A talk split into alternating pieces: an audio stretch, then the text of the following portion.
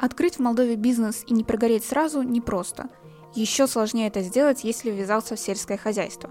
Былой имидж Молдовы как сельхозрая уже давно не спасает фермеров от неурожаев, стихии и банального недостатка технологий. Но некоторые все же рискуют.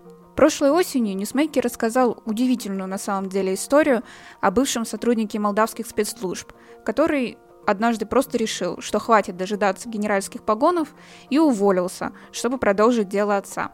В результате Дмитрий Берладян стал хозяином пока единственной в Молдове фермы по выращиванию форели, а еще орехового сада, экспериментального пруда по разведению карпов и строящегося отеля для сельского туризма. Мы решили узнать, как развивается эта история успеха из села Наславча, кстати, самой северной точки Молдовы, и удалось ли Дмитрию преодолеть печальную молдавскую бизнес-статистику. Спойлер, последний год оказался и правда непростым – с вами Ольга Гнаткова, и вместе с Newsmaker мы погружаемся в бизнес на рыбном месте.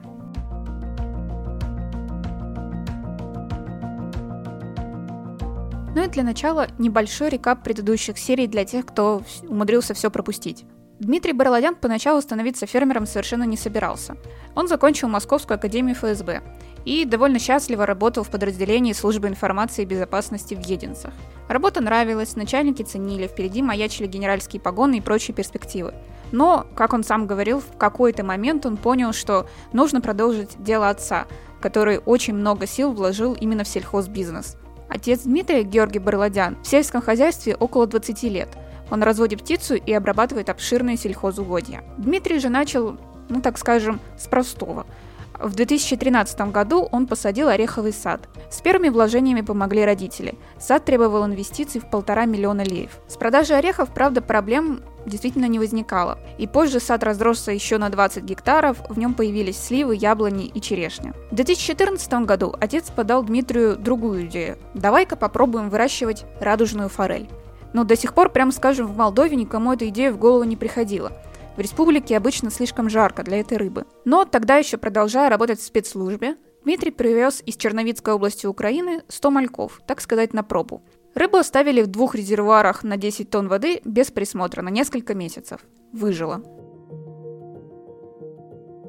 А дело в том, что вода очень холодная. Э, тут вода э, у нас не превышает температуру не, более 15 градусов. Это простая вот вода, то есть из, из, из источников, которая самотеком идет э, в сторону Днестра. Первый успех, как водится, вселил большие надежды. Дмитрий с отцом обсудили, что делать дальше, изучили рынок, и выпускник Академии ФСБ взялся за форелевую ферму всерьез. С тех пор сельское хозяйство перестало быть для него обычным хобби, которым он занимался после работы. Он привез из Украины еще 3000 мальков, и производство медленно начало расширяться. Долгосрочного бизнес-плана, кстати, поначалу вообще не было. Дмитрием двигал простой интерес. Сначала у нас был один бассейн, так, потом мы построили второй бассейн, потом мы построили еще один бассейн. То есть мы по мере наращивания производства мы строили водоемы. К тому моменту, когда на ферму к Дмитрию прошлой осенью впервые попал мой коллега Николай Пахальницкий, в нее входили 7 бассейнов для рыбы, инкубатор для мальков и несколько прудов, в которых фермер пробовал выращивать еще и карпов. Ферма производила по 10 тонн рыбы в год и продавала продукцию в кишиневские рестораны, супермаркеты и специализированные рыбные магазины. Общие инвестиции в проект составили 2,5 миллиона леев, а работали на ферме 5 человек, живущих по соседству. Дмитрий планировал дать Молдове не только форель, скажем, собственного производства. Он хотел, чтобы в Наславче, очень живописном месте с долинами вблизи реки, развивался сельский туризм. Возле фермы он начал строить небольшой отель на 6 номеров и планировал рядом обустроить кемпинг, разбить газон и даже заасфальтировать участок проселочной дороги. Дороги, как вы сами понимаете, в районе Наславчи не очень. Что из этого удалось бывшему офицеру спецслужб, а ныне фермеру?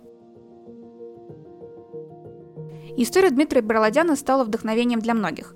Внезапно как бы оказалось, что и в Молдове можно делать яркие, интересные вещи в самой традиционной сфере экономики. Спустя почти год после того, как Ньюсмейкер впервые рассказал о форелевой ферме, мы решили снова связаться с Дмитрием и узнать, как поживает его бизнес. Год оказался не из самых сладких. Этим летом из-за дождей на ферме прорвало одну из плотин, и часть рыбы погибла. В июне были дожди сильные, и была большая вода, и у нас размыло одну плотину, и зашла вода, и у нас большие потери произошли. Вот буквально вот сейчас, завтра мы, мы импортируем новую икру, и будем практически начинать э, все сначала. Ну, как бы, да, рыбка еще осталась на продажу, но это буквально на ну, пару месяцев. Вот. А потом у нас в течение года, наверное, рыбы не будет. Вот. Тот, тот малек, который должен был быть готов к Новому году, к февралю его, зашла вода грязная и забила жабры, и вся рыба погибла.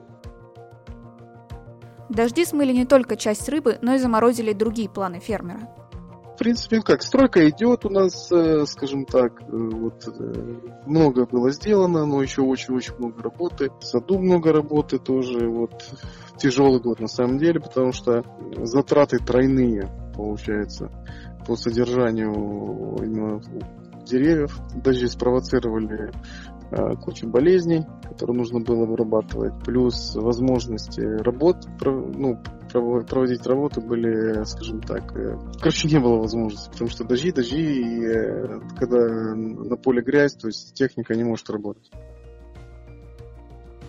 Помимо погодных условий, Дмитрий столкнулся и с человеческим фактором. На севере Молдовы остро ощущается кадровый голод и недостаток рабочих рук. Рабочих для продолжения строительства отеля удается найти, скажем, далеко не всегда. И на выращивание карпов тоже просто не хватает рук и прочих ресурсов тоже из-за дождей не могли работать. Считайте, мы стояли почти 40 дней. Плюс э, с рабочими проблемы. То есть это, это не Кишинев и даже не Бельцы. Если бы это было бы э, ну, возле большого там э, города, там с людьми полегче. А тут мы находимся на периферии, очень далеко от Кишинева, поэтому у нас очень много вопросов возникают, которые сложно, сложно решать. Насчет карпа у нас пока мы приостановили, потому что скажем так, мы раздробили на, на приоритеты э, то, что мы делаем. Скажем, просто, просто мы не успеваем спать. Я, я вот последний месяц спал по 5 часов в сутки.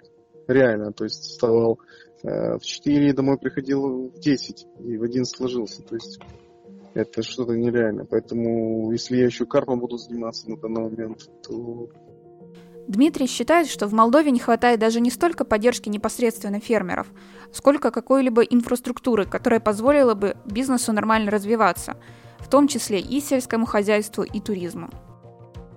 Сейчас вот ждем, ждем какие-то изменения, не знаю, может быть что-то будет, какое-то продвижение, потому что самостоятельно идти по такому сложному пути очень тяжело. Мы как наблюдаем практики хотя бы с той Румынии. Существуют определенные фонды, которые ну, поддерживают таких людей, как я. Ну, вот, потому что желания и, э, скажем так, бесконечного труда э, мало во всем этом. Потому что с точки зрения э, бизнеса рентабельности очень мало в том, что мы затеяли. И Э, в нормальных государствах для того, чтобы реанимировать или запустить какие-то проекты, эти проекты работают в убыток очень много лет. А нормальный человек, который в убыток э, не сильно хочет работать. Не то, что мы там жалуемся, мы просто берем э, практики. Мы едем по нормальным дорогам там на Западе. Мы видим много людей дома, конце концов, которые живут, работают. Мы видим э, очень много э, услуг э, в данной отрасли. Это что? Это все государственная помощь, и, которая через 2-3 года она все окупается с лихвой, потому что это все это привлечение туристов, это привлечение местных туристов. То есть я имею в виду, что рум, румыны не едут в ту же Грецию или Болгарию или в другие страны, они дома у себя отдыхают. Так как у нас ничего нету, кроме человеческого ресурса, мы должны очень сильно задуматься, как это все э, максимально оптимизировать для того, чтобы э, не быть банановым государством. Несмотря на все неудачи года, Дмитрий намерен продолжать развивать свое дело, пусть и понимая, что на это потребуется больше времени, чем он рассчитывал. Новые мальки форели уже в пути.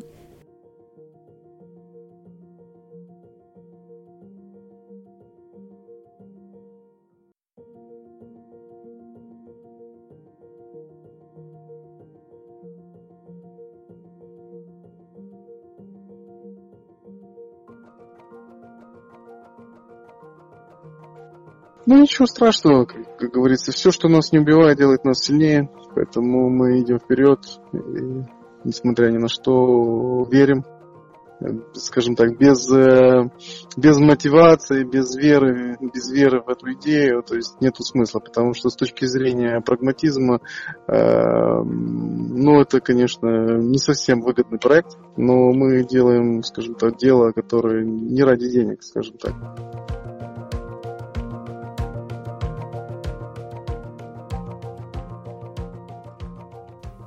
Чем же так уникальна история Дмитрия Барладяна?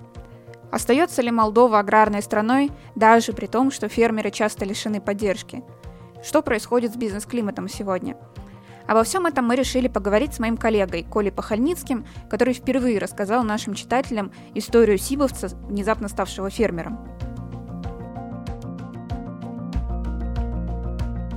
Коль, вот ты около года назад писал историю Дмитрия. Почему вот когда ты услышал о нем, ты понял, что вот эта тема, это надо ехать снимать, про это люди должны знать? Мне это стало интересно, потому что форель довольно-таки необычная рыба для нашей страны. У нас мало кто, у нас вообще практически никто не выращивал и не выращивает.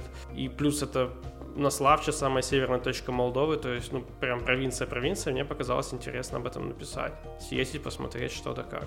И вот какие были твои первые впечатления, вот когда ты увидел эти бассейны, эту ферму? Я, наверное, как и большинство наших там сограждан, привыкли к тому, что рыбу, рыбу, рыба водится в озерах, в реках и так далее. Там же стояли абсолютно искусственные бассейны, в таких как будто ты, ну, как, как люди плавают, как, как, как будто обычные плавательные бассейны на 7 дорожек. Вот это выглядело вот так. Вот я думал, что там гораздо более масштабно все, большие озера, не знаю, большая ферма и так далее. Но оказалось, это небольшое совсем производство с, просто с несколькими бассейнами. И что еще было впечатление, ну, скорее не про не, не столько про хозяйство, сколько вообще про саму местность. Мы туда приехали в начале октября. Наславч это самая северная точка Молдовы. С учетом дорог мы с учетом состояния дорог и расстояния дорога заняла у нас около 4,5 часов. А мы приехали туда, там, там очень необычная местность, то есть там холмы и впадины, долины, как сказать. А, вот. И Дмитрий решил показать нам, провести нам экскурсию. Кроме форелевой фермы у него есть еще с, э, с, фруктовый сад, по-моему, и орехи там у него тоже выращивают, я не помню уже сейчас. А мы для этого мы сели в его Ниву, потому что на нашей машине мы приехали там на такси на даче, это было нереально. Мы сели в его Ниву и катались вот по таким вот высоченным холмам там, и реально было, ну не то чтобы стрёмно, но необычно, то есть ты спускаешься, прям вот такие спуски, подъемы, огромные полуметровые ямы, и в это время дорога была болотистая, мы с трудом ее преодолевали. В итоге мы забрались на самый верх, и туда был офигенный вид просто. На... Он нам показал виды на Днестр, где вот ты стоишь прям, там реально идут такие поля, и рядом пограничный столб, и с одной стороны там уже Украина через метр, вот и Днестр. Вообще сама идея, концепт Дмитрия, она довольно-таки интересная, то есть он реально пытается развивать э, хочет сделать не только форелевую ферму, где он бы выращивал форель, и, но и развить там какой, какой-нибудь внутренний, э, развивать как- как-то внутренний туризм. То есть он планирует там реально живописное, красивое место, он хочет там построить а, отель, построить там зоны для кемпинга, чтобы люди могли приезжать, отдыхать, просто наслаждаться местной природой. А про форель, кстати, он неоднократно подчеркивал, что он немного зарабатывает на этом, и он делает это больше ради какого-то фана, ради того, чтобы что-то поменять. Про внутренний туризм он рассказывал, что очень сложно что-либо делать по нескольким причинам. Очень тяжело получить какое-то, допустим, финансирование или а, помощь от каких-то там э, организаций, потому что это не, не, не знаю, не старый Иргеев, не вблизи Кишинева, то есть это реально далеко, туда реально очень тяжело добираться. У него есть проблемы с работниками, потому что, опять же, это не Кишинев, не Бельц, где ты можешь найти там перс- персонал, который тут же возьмется, тебе все отстроит, все сделает как надо и легко. То есть кадровый голод там особенно э, очень чувствительный для него. Еще, а, да, еще бы что было интересно, для того, перед тем, как поехать, я советовался, э, общался с одним ихтиологом, который сказал мне о том, что выращивать форель в Молдове проблематично и очень странно, как это сделать, потому что форель, в отличие от большинства, ну, большинства рыб, которые обитают у нас, она очень хладолюбивая, там нужны низкие температуры. И оказалось, э, э низкая температура воды, которая там есть, там реально какая-то родниковая вода или что-то такое, это то, что позволило ему, ему выращивать форель. То есть там каждый, круглый год низкая температура воды. Ну и интересно еще была сама жизнь Дмитрия, то есть он рассказывал о том, какой он ведет э, как он вообще работает. То есть он даже сейчас мне рассказал, что он встает в 4 утра и там приходит в 10 вечера. А сам он живет в Единцах, то есть это сам, по-моему, по, по отношению к Наславче там самый близкий, да, там крупный город, ну, относительно крупный по размерам Молдовы. И вот он каждое утро катается из, или там несколько раз в неделю катается из э, Единицы на Славчу. Вот это тоже очень сложно. И рассказал, как, например, он сам берет, э, там, у них тогда раньше была доставка по четвергам. И вот каждый, каждое утро, э, там, в 2-3 часа ночи они загружали эту форель, обкладывали льдом, и он вез там в 3-4 утра, чтобы в 3-4 утра выезжал из Наславча, чтобы утром быть в Кишиневе и развозить ее там по ресторанам, супермаркетам и так далее. Оказалось, что вот этот последний год был для Дмитрия таким, по его словам, очень тяжелым, а, то есть и прорвало плотину, и погибла часть рыбы. Вот вообще, вот что это, по-твоему, показывает? Насколько Молдова реально сельскохозяйственная страна, и насколько вот у фермеров есть возможность вот как бы преодолеть такие неожиданности? Ну, я думаю, что Дмитрий преодолеет эти неожиданности. Ну, я, я, ну, как он, он уже рассказал о том, мы с ним созванивались сегодня, он рассказал о том, что да, у него погибло э, много рыбы, но он завез новых, новую икру, если не ошибаюсь, или мальков, и я думаю, что все, все у него возродится, все сохранится. Если говорить о Молдове, то тут опять же нету какого-то единства у кого-то, для кого-то проблемы могут быть катастрофичные, кто-то, не знаю, страхуется, и у него все в порядке. Сельскохозяйственная ли Молдова страна, если говорить именно конкретно вот о рыбоводческой отрасли, то, ну, я не знаю так много людей, не знаю много примеров, когда люди у нас целенаправленно выращивают рыбу на продажу. Касаемо остальных отраслей, думаю, что да, где-то мы аграрные. Просто есть, э, знаешь, такой как бы стереотип еще с советских времен, что вот э, Молдавия солнечная, это такое место, откуда там куча помидоров и мы там всех можем обеспечить своими помидорами. Но в последнее время там мы слышим, что фермеры жалуются, что там компенсации не хватает, там то не урожай, то еще что-то, технологии у нас не те, не все продукты там принимаются на иностранные рынки.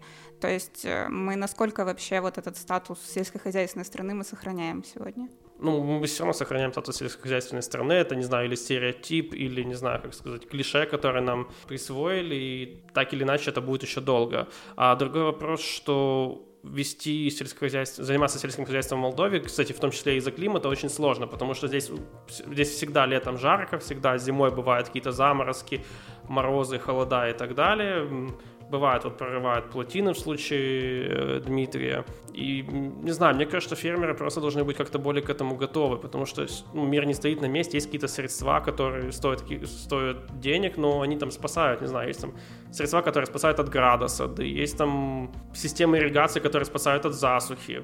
Вот.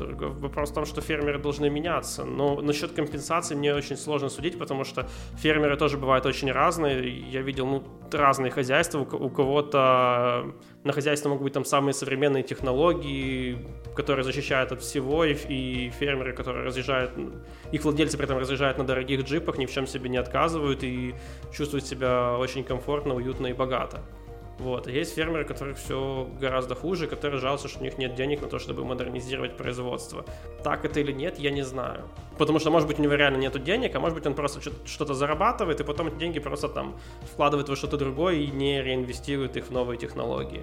Ну, будущее, будущее сельское хозяйство, оно, наверное, более там автоматическое, э, более автоматизированное. В развитых странах там доля людей, работающих в сельском хозяйстве, составляет там доли процентов, то есть там 0,5, 1, 2 процента и так далее. Если брать с точки зрения там властей, то, наверное, нужно как-то тоже думать что-то об этом, думать как-то об этом и думать, как бы сделать так, чтобы людей в сельском хозяйстве работало меньше, чтобы оно было более эффективным и чтобы эти люди, которые уйдут из сельского хозяйства, чтобы они как-то себя нашли в других сферах, живя в провинциях, а это сложно. А вот при нынешних условиях, при том налоговом законодательстве, которое у нас есть, реально вообще сделать это, ну, таким стабильным, прибыльным бизнесом вот с тем, что мы сейчас имеем? То есть просто как раз сейчас подводятся такие, в том числе, итоги того, что делали, например, демократы, находясь у власти, да, там какие-то преференции бизнесу и так далее. То есть э, к чему мы пришли вот именно в сельскохозяйственной сфере? Ну, я не вижу, чтобы как-то демократы сильно улучшили жизнь агрария. Что изменилось? У нас не выросло там количество каких-то инновационных ферм, каких-то количество новых технологий, применяемых в сельском хозяйстве не появились какие-то новые интересные бизнесы в этом сфере, да, то есть, то есть история там Дмитрия, ну, она по сути уникальна, есть там еще, там, не, можно там по, по пальцам пересчитать людей, которые делают реально что-то интересное в области сельского хозяйства, которые как-то разви, развиваются, и даже если не это делать, то я не вижу какой-то вообще роли демократи, демократов и любых властей, то есть которые до того, как были э, демократы, тоже, ну, что, что сделали власти? В основном это все фермеры, которым самим интересно развиваться, интересно развивать местность вокруг себя, интересно там повышать свои доходы. И как-то на это влияют международные проекты. Есть какие-то разные там программы от э, Мирового банка, от Евросоюза были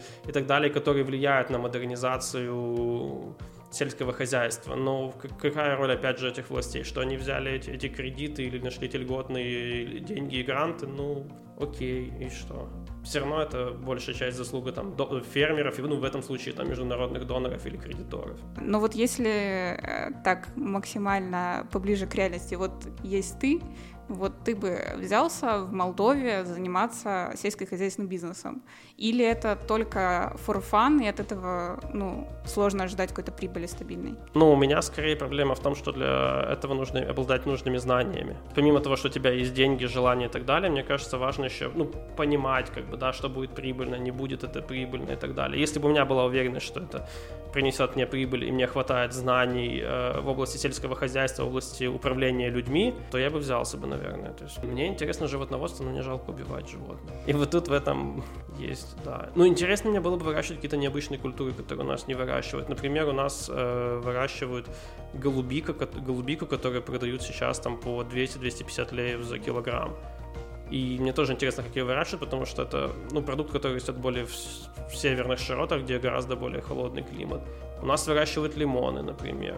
Вот что-то такое было бы интересно, наверное. Ну, то есть, да, интересно сделать то, что, то чего у нас очень мало, то, то, что приносило бы большую прибыль, потому что, ну, не знаю, выращивать какие-то даже, кстати, государство, кстати, двигает в, этом плане, они двигают, ну там, ну хотя бы пускай на уровне декларации, они двигают, э, двигают политику того, что нужно заниматься тем, что приносит больше прибыли. То есть не, не очень выгодно, допустим, выращивать просто пшеницу или просто помидоры, потому что гораздо выгоднее из этих помидор сделать условный сок, там, который стоит в разы дороже, чем стоит килограмм помидор. Примерно вот такая политика, и эта политика, она логичная ну, и, по сути, правильная. Но мне сложно судить, насколько у людей есть возможность это все делать.